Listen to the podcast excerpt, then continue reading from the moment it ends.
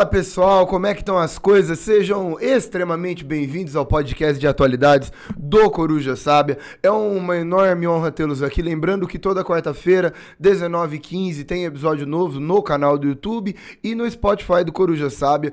E de todos os dos grandes prazeres desse podcast, o maior é dividir esse espaço com o meu coleguinha, com o meu amiguinho, um dos homens mais brilhantes que eu já conheci nessa vida. E aí, Pedrinho, Pedro Zonta, me conta como que você tá. Oi, tudo bem, pessoal? Olá, boa tarde, bom dia, boa noite. Oi, Gui. Muito bom, a maravilha tá aqui. Cara, bem, bem, tamo aqui.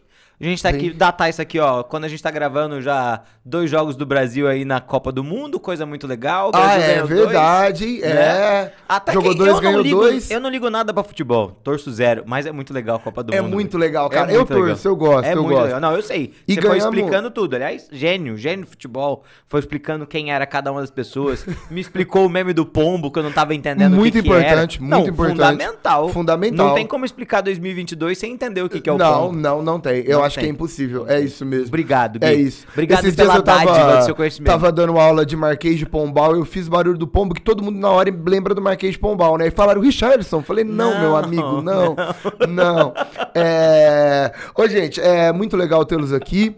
E temos uma, uma boa conversa hoje, né, Pedrinho? Uma conversa Ibérica. ibérica, uma conversa bombástica. Sim. Uma conversa violenta hoje, né, Sim, cara? sim, sim. Que doideira. Mas nenhum desses processos que a gente conversou até agora é tranquilíssimo, né? Não é, né? É, e, e muito doido encontrar as raízes históricas do processo inteiro, né? E mais uma vez vamos falar um pouco sobre separatismos. Ah, Vamos, vamos organizar alguma vez algum episódio Ah. que seja do assunto muito bonitinho, muito fofinho, muito bom? vamos, Será que vamos. existe? A Existe, pode- né? A gente pode falar assim, ó. O que, que melhorou no mundo desde Roma? Desde Roma, deve ter umas três Porque coisas. assim, ó, a gente faz um programa só olhando as coisas boas. Entendi. E depois a gente faz um programa que a gente só cita as coisas ruins. Entendi. Que vai ter pelo menos cinco vezes, Vezes mais, mais. extensão do que o só das coisas boas. E é duro que você vê que dá pra fazer um programa só com as coisas bo- boas desde Roma, É né? isso, duas a É, três. cara, podia, né, um episódio só de coisa fofinha. Isso, isso. É, eu ia falar, vamos falar de budismo, os monges, aí, mas lembro dos monges botando Pondo fogo, no fogo Tibete. neles mesmo, é. Droga. Os, os monges racistas de Mianmar que, brigando com os caras lá, com os caras que é, Caramba, não é de é origem fácil, muçulmana. né? É não é. Gui, não é, não tem o que fazer. Não é fácil. Bom, hoje a gente troca uma ideia sobre o País Basco, uma região separatista do Nordeste espanhol, fazendo fronteira com a França, porque Sim. pega uma região francesa. É, e uma. Ô, Pedro, um negócio que eu fiquei pensando. É. Altamente recomendado ouvir antes deste podcast também o podcast sobre a Catalunha, né? Muito, Muito, muito. acho muito. que porque a gente já falou de uma região separatista espanhola e é uma situação muito próxima, porque são regiões geograficamente pró- próximas e fazem parte da mesma lógica do mesmo país, né? Então eu acho que entender a história da Catalunha, entender a história do País Basco são, são atividades complementares, Sim, né? sim, sim. é, E- e o que, que é esse movimento separatista aí, Não, Pedro? sim, excelente. É, é mais um desses separatismos, mais um desses movimentos muito fortes que contestam a ideia da- do nacionalismo. A gente sempre fala da Espanha aqui, né? É, toda vez que a gente fala, ah, e tal lugar tem um grupo separatista e a Espanha não reconhece esse grupo separatista. E aí, muito tem a ver com a questão de Barcelona, que a gente falou na nossa, da nossa última, nossa última conversa aqui. E também tem muito a ver com a questão do País Basco. E aí, o que, que é muito interessante, Gui? É muito interessante que é, os- esses processos de reivindicação de independência, eles aparecem mais ou menos no mesmo período e têm mais ou menos as mesmas raízes e, e vão ter no franquismo o seu principal movimento contestador. A grande diferença, não vou dizer que é a grande diferença, mas o elemento que mais chama atenção em relação ao, ao País Basco é o quão mais violento Perfeito, é. é, não a luta armada, Sim, né? sim. É. E, e como eu, eu pensaria também. como isso. o movimento principal do País Basco, né, o grupo separatista basco, né, é, que a gente costuma chamar no geral, né, só de ETA, né, é, o quão ele acaba ficando famoso. E ele é muito famoso, eu tava tentando lembrar há pouco tempo, ele é muito famoso na minha, muito famoso na minha lembrança de infância, assim. É. Eu, quando era criança, eu lembro disso, sabe? Jornal Nacional, Jornal Nacional, né? que É, era eu o também. brabo. Gente, vocês não sabem É. o que, que era o Jornal Nacional nos anos 2000. Nossa, velho. Só notícia boa. né? Não, não, só incrível. Mas terminava com futebol pra ser feliz. É isso aí, é. Pedro, Euskadi tá Ascatasuna, Nossa. Pátria Basca e Liberdade. Ratuna Euskadi tá Ascatasuna. Eta. é um dos grupos de. É, é duro, né? É duro. A gente sempre tem essa conversa. Quando, você vai falar, quando eu falo grupo, já vem a palavra terrorista, terrorista na minha boca. Né? Grupo né? terrorista. É, um dos grupos de luta armada que luta pelo separatismo, pela independência da região, dos mais violentos do mundo, tudo bem? É, a galera fala muito, a gente vai falar muito do Ira, tem todos aqueles horrores da Chechênia que a gente já conversou, é, mas, sei lá, a gente já falou do Tibete que de forma alguma é uma luta armada, mesmo a região da Catalunha, né? O auge da questão da Catalunha foi um plebiscito, foi um referendo. Sim. É, aqui a gente vai falar de um grupo muito armado e responsável por muitos atentados e oficialmente pela morte de mais de mil pessoas. Tudo bem? O ETA é um desses grupos é, separatistas de luta armada mais famosos e violentos do mundo que luta na história atuou, ó, oficialmente atuou no sentido armado de 1959 a 2011. É, e eu acredito, Pedro, nesse caso que eu acho que oficialmente é determinado como um grupo terrorista, sabe? No sentido de praticar o terror, né? Sim. Eu acho que eles até se colocariam dessa forma. Tanto é que em 2019 o ETA pediu perdão Sim. por mais de mil pessoas, que parece que é pedir perdão que resolve, né? É, parece é, que é, é matei mais de mil, Elas aí eu voltam peço... vida. É, parece que é isso. Era isso que eu queria. É, então a gente quer contar a história dessa região do País Basco, que fica na Espanha, mas também tem uma partezinha na França, né? Navarra Sim. tá meio do, dividida. Sim. E a gente tem que traçar o histórico do que foi o País Basco, por que do País Basco, como que ele veio parar na Espanha e essa movimentação desse famoso grupo. Vou chamar de terrorista aqui, eu vamos, sei que vamos, vamos. eu sei que existe todas as contraindicações e todas as problemas. Acho que a gente já problematizou muito esse termo sim, aqui, sim. mas nesse caso eu acho que é OK e tudo bem deste grupo de luta armada, o ETA, é, que é um dos grupos mais famosos que tem e um dos assuntos mais importantes pra gente comentar na história Perfeito. doida da Espanha, né? Perfeito. Pedrinho, então começa aí, mano, brilha. Bom. Quer mandar uma vinhetinha pra já dar fazer essa passagem ou você quer, não quer? Pode começar. Eu pode, acho que bota uma vinhetinha aí pra fazer a passagenzinha. Manda ver Bora pra nós lá. então. Muito bom. Pedrinho, conta esse histórico pra gente. Bom, Gui, vamos lá. Então, País Basco é o que vem primeiro na nossa cabeça, né, o nome, né? É, e aí, da onde que vem esses nomes, o que, que a gente vai encontrar. Tem algumas coisas muito peculiares em relação à história do País Basco, que acho que são muito interessantes a gente compartilhar, até mesmo para a gente pensar muito nessa ideia de história geral que a gente sempre conversa aqui. Então, é, esses povos, né? É, é, isso, País Basco está associado a um povo que aparece para a gente pelas primeiras vezes nos registros dos romanos. Então, lá na época da República Romana, os romanos vão falar da existência do país dos Vascões. Então, é um, uma região que é uma região que fica no, nor no nordeste do, do que é Uh, no, uh, na época, né, a província da Espanha, e aí esses povos são famosos por serem povos que habitavam uma região bastante montanhosa, ali bem no sulzinho dos Pirineus, que hoje seria a fronteira da Espanha com a França, mas que na época era tudo, não era conquistado por Roma ainda, mas tinha uma, uma ampla relação com os romanos. Bom, é justamente desse contato com os romanos que a gente vai ter uma aproximação entre esses, esses vascões, às vezes chama, também chamado de gascões, tá? É uma, uma possibilidade de encontrar, uh, com o mundo latino, com a latinidade. Então, nós vamos ver, por exemplo, é, um comércio bastante intenso nessa região, na fase republicana, na fase do Alto Império, inclusive, tá? No período ali da glória do Império Romano, é, é, há uma, uma troca comercial muito grande. Como esses povos também nos Pirineus, é extremamente importante negociar com eles, então eles fazem uh, bastante uma passagem do sul do que é a França hoje para o território do que é a Espanha hoje. Lembrando que, né, não eram nem franceses nem espanhóis, a gente está falando de múltiplos povos. O próprio Pompeu Magno, uh, não, eu ia falar sobre a língua, ah. que ah, é muito interessante, isso, né, muito, cara? Muito, muito. Me, me, explica isso, né? É. Porque não é, é, latina, né? Que negócio que é esse? Sim, já vamos chegar nisso. O, o, naquela época, né? Já para estabelecer uma coisa, naquela época, o próprio Pompeu Magno, que é o cara das tretas com Júlio César, lá do período do, do finalzinho da República, funda uma cidade eh, na, nessa região, que é a cidade de Pompelo, é, na época chamada de Pompelo. Depois o nome acaba evoluindo para Pamplona, que é a principal cidade da região do País Basco até hoje. E aí, uma coisa muito interessante: esses povos falavam um idioma é, local que não tem uma raiz greco-romana, um idioma independente e nem está diretamente vinculado com o proto-germânico, que é o idioma do norte. É uma língua local E o que é muito curioso é que, no geral, o latim tende a se misturar com as línguas locais. Então, o latim é, se misturou com a língua ali dos portugueses, dos povos lusos, e fez nascer o português. Se misturou com os povos visigodos e fez nascer o espanhol. Se misturou com a língua dos francos e fez nascer o francês, e assim por diante. No caso dessa região, do País Basco, os povos eh, vascões, gascões, não mesclaram a sua língua com o latim, seja por uma questão de independência, a gente não sabe dizer o que acontece. Os próprios linguistas estudam demais essa história, existem várias hipóteses sobre por que, que o, o gascão, ou o vascão, ou o idioma basco acabou se mantendo independente, mas ele é considerado uma espécie de tesouro da Europa, assim, porque ele é uma língua é, ultra organizada, é, que tem nomes, tem seus expoentes fortes ali na região, mas que não está diretamente influenciada nem pela estrutura gramatical portuguesa, é, é, latina, nem pela estrutura gramatical germânica. Então, escutar ele, como você falou, como, o que significa eta? É, tá aqui, ó.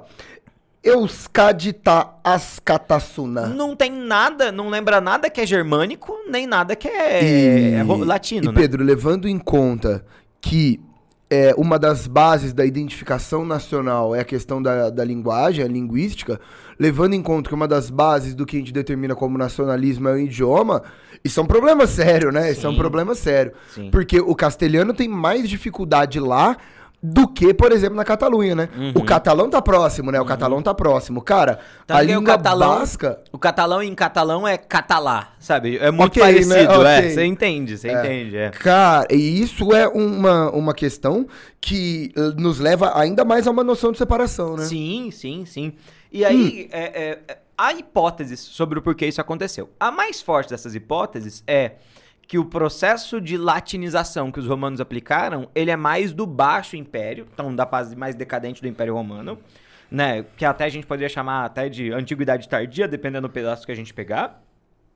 E é, justamente por conta dessa, é, dessa influência maior no final do Império, nesse momento os vascões ou os gascões já estavam de relações cortadas com o Império Romano. Então, já não era uma fase já dessa presença cultural tão grande, e justamente por conta disso, eles acabaram mantendo um idioma muito mais coeso. O que, que é muito interessante? Bom, é muito interessante que é uma região de fronteira. Sempre as nossas regiões de fronteira falando de, né? E de, de encontro, né? Regiões de encontros, né? Sempre, é sempre nossas, a mesma ideia. Nossas regiões de fronteira dão problema. Essa região é uma região que está do lado da onde passaram os vândalos, que se assentaram no norte da África, e os próprios visigodos, que assentaram-se sobre todo o território da Espanha, certo? Perfeito. É, ao norte dessa região estão os francos, que a gente conhece eles porque eles estão vinculados com a França diretamente. E historicamente, os francos sempre tiveram uma relação meio negativa com esses gascões, ou com os esses povos vascos, é, ou bascos. Tem três nomes, é difícil, né? Eles voltam e meia invadiam esse território. Na época dos visigodos, do reino visigótico, o reino visigótico se relacionava relativamente bem com eles, tinha uma certa troca comercial, mas era um reino meio que isolado. É, os francos a todo momento tentam invadir, e aí isso é uma coisa que acontece periodicamente. Por volta de 711, a Península Ibérica é invadida. E aí a gente tem as invasões muçulmanas, que a gente conversou na nossa... E aí os visigodos apanham legal, apanham né? Apanham legal. Apanham legal. Ao ponto de deixarem de existir. E... que é o que vai acontecer, né? Vão recuar para o Reino das Astúrias, Perfeito. que está do lado da, reino, da região do País Basco, mas que não vão ter muito poder ou muita influência. O que, que, vai acontecer nesse momento? Os francos, vendo que esse povo do País Basco está enfraquecido, vão forçar a sua mão tentando invadir o País Basco e vão conseguir. E o que sobra do País Basco vai se aliar a quem? Aos muçulmanos. E aí tem até uma coisa muito legal. Eu não sei se você se lembra dos do nossos, nossos idos cursos de história medieval, mas tinha uma história muito legal que era a Canção de Rolando. Claro! Que é um texto medieval muito famoso. Muito famoso. É a base da literatura francesa, sim, né? Do sim, romance de cavalaria. Sim. Incrível, incrível. Eu li o. o eu, lembro de ter lido ele na época que estava na faculdade. Uhum. E aí. É, a canção de Rolando. O cavaleiro enviado por Carlos Magno, Isso, né? Que é, heroicamente morre, né? É, contra é os sarracenos. É a história de uma guerra a história da guerra de, da Batalha de Roncesvalles, em que o Carlos Magno envia uma, uma tropa para a marca do sul da, da França, né? A marca do sul, o limite da França com a Espanha.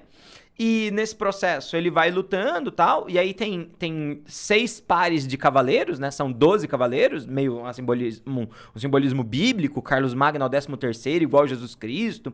E esses 12 cavaleiros são muito fortes. Isso é uma história medieval do século XIII.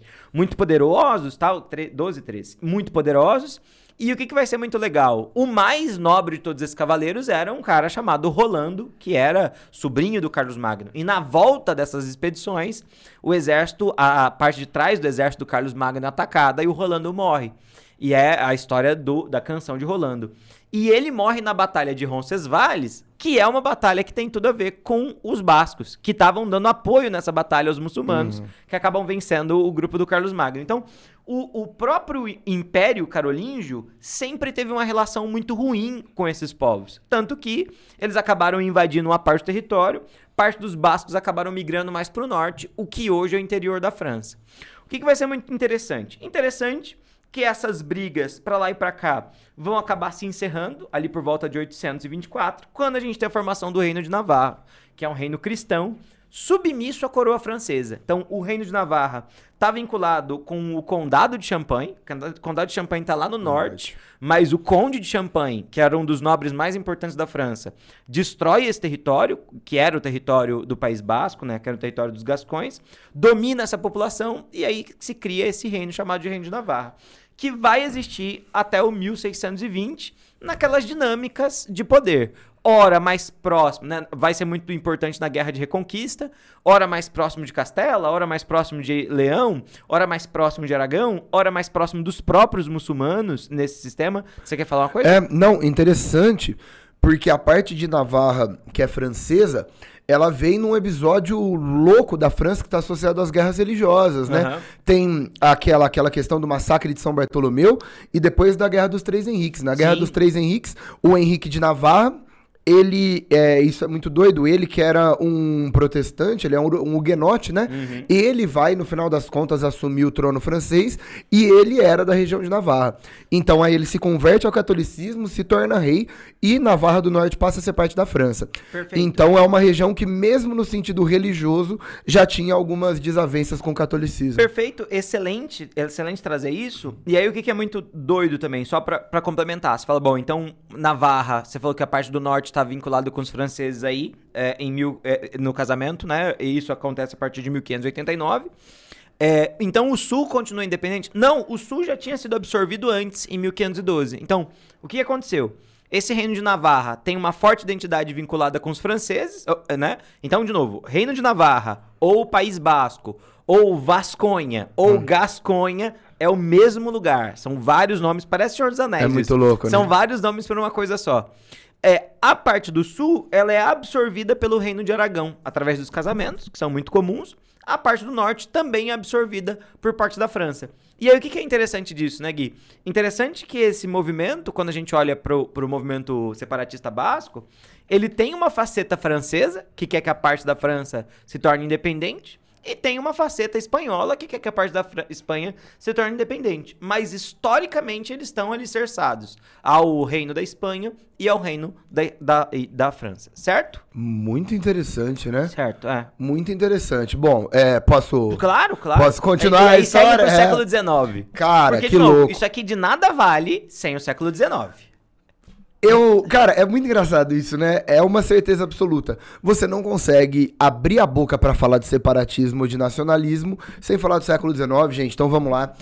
Lembrando que a base, a base total da história do século XIX é o, o boom dos movimentos. Obrigado pela água. Oh, imagina, Olha imagina. só, serviu bonitinho. Você gostou do barulhinho? É que ficou Eu gostei. Não, e ficou bonito também. Pare, obrigado. Ficou obrigado. Demais, oh, Massagem. É, e o negócio é o seguinte: o século XIX é o século, principalmente no final do século XIX, é o século do boom dessa questão do nacionalismo basco. É, e, de novo, seria do boom do nacionalismo basco, do nacionalismo catalão, cara, de qualquer noção da, da questão do Cáucaso, que a gente já falou do tanto de problema que tem ali, uhum. da briga entre turcos, russos e tudo que você imaginar, e, e da onde você quiser, tá?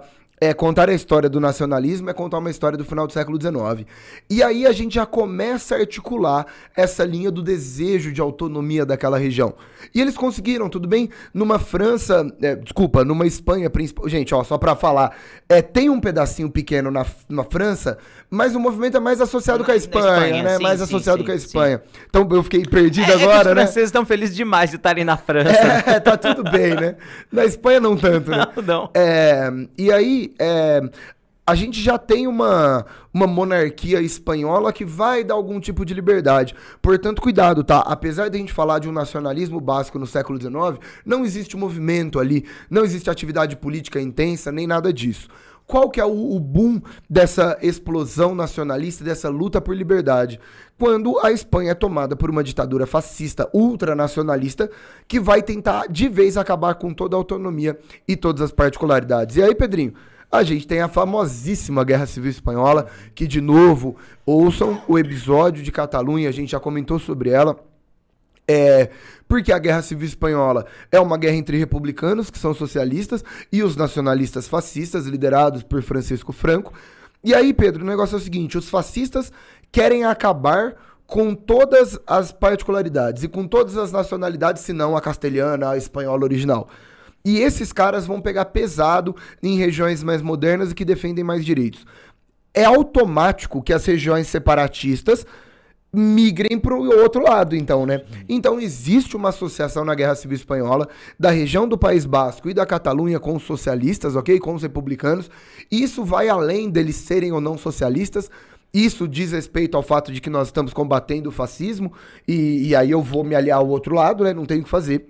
Só que numa guerra violentíssima e com o Franco tendo a ajuda da Luftwaffe, né, da Alemanha nazista, ele ganha e assume o poder. Pedro, e nessa história toda, talvez o episódio mais famoso, a coisa mais famosa relacionado à Guerra Civil Espanhola ocorre exatamente dentro do País Basco, né? Sim, sim, sim. É, é o, o, né, isso é eternizado, né? É, é isso aí. A, a, mais, a mais famosa mais famoso, uh, mais famoso e mais violento bombardeio que a Luftwaffe fez foi sobre a cidade de Guernica, Guernica é uma cidade minúscula, de 10 mil habitantes, nada, um ovo mesmo, um ovo. É, no, no nordeste da, da Espanha, que é bombardeado pela mo mais moderna força aérea do planeta Terra, e a cidade é destruída. E tem um painel do Pablo Picasso, chamado Guernica, justamente que é, relembra essa memória tão dolorosa. E é, né, terrível, é um painel terrível, muito terrível. Interessante, interessante é. que a maior marca da Guerra Civil Espanhola, então, diz respeito a uma cidade do País Basco. Sim, eu posso um, um adendo? Claro é, que você pode, Pedro. Numa outra coisa interessante dessa Guerra Civil é, né, os nazistas dão apoio abertamente, então é, a Alemanha de Hitler manda tropas, é, a Força Aérea principalmente para apoiar o Franco, porque eles têm essa proximidade. É, e soviéticos vão para a guerra, mas sem o apoio da União Soviética. Porque quando se ouve falar sobre essa guerra civil, muitas pessoas, muitos guerrilheiros da União Soviética saem da União Soviética e vão para a Espanha. Mas, de novo, sem o apoio oficial da União Soviética, porque já está na época do socialismo em um só país e tal, tá? Uhum. Então, existe uma presença de soviéticos nessa guerra civil, principalmente do lado desses republicanos socialistas, mas não que a União Soviética apoie a revolução diretamente. A, a revolução não, né? Apoie essa a, a guerra civil no, na Espanha. Não, troquei todos os É isso aí, não, perfeito, tá, perfeito. Tá, Bom, gente, é, a situação é a seguinte. O, o, Franco assume esse poder, né, em 36 e 37. É, a Guerra Civil, teoricamente, só acaba em 39. É, e aí, essa é a base, Pedro. A base de uma ditadura fascista é nacionalista. E como hum, esse nacionalismo militarizado, eu não tolero regionalidades, né? Eu acho que esse é o ponto. Eu lembro muito de Getúlio Vargas na cremação das bandeiras no começo do Estado Novo, né? Excelente. Ele perfeito. pega todas as bandeiras lá, queima tudo e falou: você quer homenagear uma bandeira? Homenagear a bandeira do Brasil. E cria o hino da bandeira é, do Brasil. E cria o hino da Acabou. Ah, mas eu sou do Rio Grande do Sul. Não, você é brasileiro. Ah, eu sou do Pará. Você é brasileiro. Sim. Então a base do Vargas no Estado Novo é a mesma.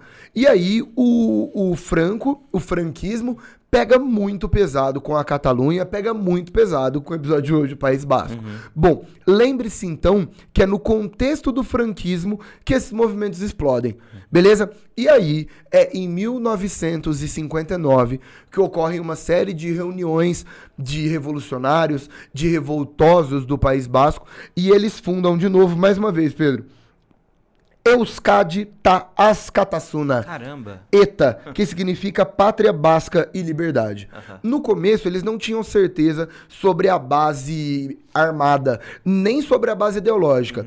E aí foram feitas uma série de reuniões, de assembleias, e foi definido poucos anos depois que a melhor forma seria um movimento armado e que seria um grupo de orientação marxista-leninista, que tem o comunismo como forma viável principal. Tanto é que hoje os grandes partidos que lutam por uma linha mais separatista no País Basco é, são da esquerda, tá? A gente fala hoje da esquerda Abertzali, que é essa base, até hoje um pouco mais social democrata, esquerda, né? Mais tranquilo, que atua numa linha de luta por autonomia para aquela região. Lembrando que hoje o País Basco é uma região autônoma da Espanha, mas está atrelado à Espanha, certo? Bom, Gente, quando é, eu tava no contexto do franquismo, o ETA foi visto como um grupo que luta contra uma ditadura dentro da Espanha. E isso é muito interessante. Por quê? Porque você tem um contexto ditatorial e você tem um grupo atacando membros dessa ditadura. E aí, mais do que, Pedro, veja se você concorda, mais do que ser interpretado como movimento de independência do País Basco, também vai estar relacionado como uma luta àquela ditadura. Portanto, era um órgão que tinha muito, muito respeito internacional, uma que lutava pelo fim da ditadura franquista. Tanto é que os atentados que eles fizeram eram vistos como eles exigiam a volta de exilados, exigiam a libertação de preso político, uma linha meio guerrilhas da ditadura militar, sabe? Então eu, eu tenho essa linha de atentados, de sequestro, de roubo, e, e, de novo, estamos falando de luta armada e estamos falando de uma célula terrorista. É, mas muito numa linha que era visto como uma luta democrática. Sim. O que, que vai acontecer? Em 75 começa o processo de redemocratização, né? O, o caminho da redemocratização da Espanha, que meio que termina em 78 com a nova Constituição. E aí o que, que vai acontecer? Quando ocorre, quando a ah, de novo, quando a Espanha é, elabora uma nova constituição, acaba o franquismo, Juan Carlos I, falamos muito dele também, é, assume o trono e a Espanha organiza um processo de, de, vai ter até presidente de governo, uma lógica meio parlamentarista lá, democrática, com uma constituição em 78 que transforma o País Basco numa região autônoma junto com a Catalunha. Teoricamente, os ânimos se acalmaram. E aí, as atividades do ETA serão vistas não agora como luta contra um regime autoritário, mas sim uma luta muito violenta pela independência do País Basco. Só que acontece que, de um lado, o País Basco já havia ganhado muita autonomia. Então, uma galera do País Basco falou assim: ó, Tá bom pra tá mim. bom pra mim. Tá. Só que o ETA não. E aí tem o problema. Aí o ETA falou assim: não, agora é o momento da gente conseguir a nossa independência. Pedro, em ataques de 1978 a 1981, três anos de atividade, o ETA matou 230 pessoas. E aí gerou, talvez, o, o maior problema de todos, a impopularidade. Sim. O ETA, no contexto do franquismo, era um grupo heróico que atuava na Espanha, olha só. O ETA, pós-franquismo, é um grupo muito violento. E é um grupo que vai atuar numa linha que, que não vai ganhar um apoio popular. Então a gente entra muito nesse processo. Tanto é que eles vão criar um partido, tá? O Heri Batasuna, que é um partido de uma esquerda do País Basco, que é um partido que foi considerado ilegal. É o único partido, Pedro, que foi considerado ilegal desde a redemocratização espanhola. Porque é um partido que vai ter associado ao, ao ETA. A, a Espanha vai ter uma lei chamada Lei de Partidos, que vai determinar que um partido conivente ou de alguma forma apoiador com a atividade terrorista é proibido. Entendi. Então é o único caso da democracia espanhola de proibir um partido. Então o Batasuna tá lá até hoje, mas tem esse problema. Porque, olha só, até eu fiz esse levantamento de ataques e de movimentos né, de- terroristas que falam sobre é, o ETA, os primeiros caras que eles perseguiram, eles eram policiais acusados de tortura, eles eram membros do alto escalão que comandavam delegacias de tortura e perseguição e assassinato, uma linha meio dorcode, né, no Brasil. E aí, mano, quando você tá perseguindo esses caras, muitas vezes você vai ter um apoio popular. Ah, Tanto é o auge né, do processo inteiro do ETA foi quando em 73 eles mataram Luiz Carreiro Blanco, que era o chefe do governo e o provável sucessor do Franco. Mano, eles mataram o presidente. Uhum. E era um cara, de novo, relacionado com tortura, com perseguição e tudo você imaginar. É, é o famoso não é certo, mas é justificável, Isso. né? Hum. E mais ainda, pensando numa linha política, vai te dar apoio, vai ter Sim, gente que vai sim. te apoiar. É uma né? guerra, é uma guerra, é isso. Vai é isso ter gente. acontece. Bom, e aí o que, que aconteceu, gente? É, eles, no começo dos anos é, 2000, no século 21, esse grupo estava muito enfraquecido, tá? E nos anos 90 eles atuaram com pequenas guerrilhas também, não conseguiram apoio.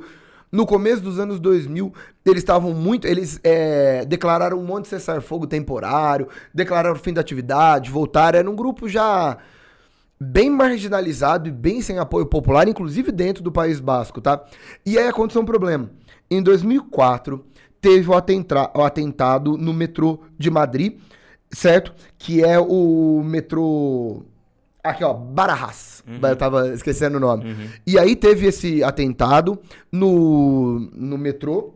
Não, gente, eu falei tudo errado. Calma. Teve o atentado no metrô de Madrid É. e depois vai ter no aeroporto Barajas. Ah, tá. Agora eu beleza, falei beleza, certo. beleza. É, e teve o atentado no metrô, que foi o atentado que é o maior atentado terrorista da história da Espanha. E aí, em 2004, morreram 193 pessoas dentro do metrô de, Pari- Explosão? de, de Madrid. Explosão. O que, que aconteceu?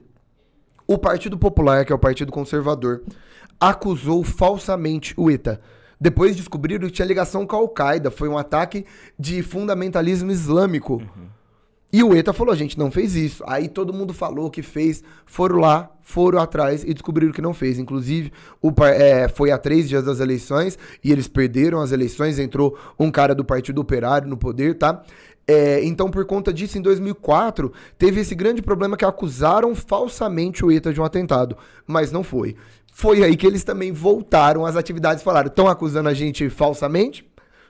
Então vamos fazer de verdade. E agora sim, na, perdão pela confusão, em 2006, em 30 de dezembro de 2006, o aeroporto de Madrid, Barajas, sofreu um atentado, um atentado de um carro bomba que matou 20 pessoas, deixou uma centena de pessoas feridas e é considerado o, o ataque mais horrível e mais famoso do ETA de 2006. Provavelmente é esse que a gente via no Jornal sim, Nacional Sim, sim. e destruir o terminal 4 do aeroporto de Madrid. E, e um horror, né? Você destruir um terminal do aeroporto não tem nada a ver com questão política, sei Sim. lá. E aí, esse, o ETA, ele reconheceu esse atentado. Depois desse atentado de 2006, dizem que perdeu totalmente a sua credibilidade. E aí a gente vai num processo gradual, né? Em setembro de 2010, é, a BBC soltou uma reportagem falando que o ETA é, iria encerrar suas atividades. Em janeiro de 2011, o ETA anunciou um cessar-fogo permanente em 2011. Aí eles ficaram bem fora da mídia. Em março de 2017, foi anunciado um desarmamento total. Inclusive, eles contaram onde estavam todos os depósitos deles de arma. Foi uma das maiores apreensões de armas da história. Porque eles falaram, ó, a gente tem essas coordenadas aqui, são tudo depósito nosso de arma. Vai lá. E aí invadiram e acharam um negócio absurdo de arma do mundo inteiro que eles tinham, certo? Em abril de 2018, eles pediram perdão às vítimas. Então tem um pedido oficial do ETA de perdão às vítimas. E em maio de 2018, um mês depois, é declarado o fim do Pátria Basca e Liberdade, o ETA. Então, a partir de 2018, esse grupo já muito impopular não existe mais e a condição do País Basco continua a mesma. Ô, ô, Gui, é, enquanto você estava falando disso, é, não me deixa de, de ser. Não me, não me sai da cabeça a ideia de que é, eles perderam completamente o timing da coisa, né? É, como você falou muito, na época do Franco, ok, uma guerrilha armada é, é ultra justificável, vai ganhar grande apoio, é, mas essa coisa de forçar, isso só gera desapoio, né? Só gera falta de apoio, falta de proximidade. E, e é muito curioso, porque vamos comparar com o que a gente tem na Catalunha, sabe? País Basco e Catalunha. São dois, são dois status muito parecidos, e enquanto na Catalunha você não tem um, um grupo, uma ação terrorista, uma ação violenta dessa maneira, né? E, e ambos têm, né? Óbvio, ambos estão chamando atenção para uma coisa assim. Mas parece, ao longo do tempo, quando a gente olha para a história de maneira. De maneira. aquela ideia da, da bela história, assim, né? Quando a gente pensa essa coisa é, da vida, é, a impressão é que é mais legítimo.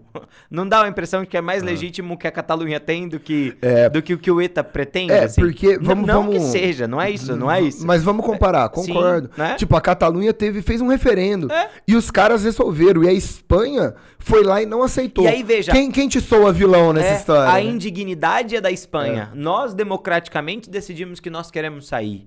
E, e- e isso, veja, mundo, quão indigno é, o, é o reino da Espanha. Aí o País Basco vai lá e explode o aeroporto, O né? aeroporto, exato, exato. E mata gente inocente, sabe? E, e aí, eh, não tem como, né? Por mais que você tenta fugir do, ah, da ação terrorista, é um grupo violento.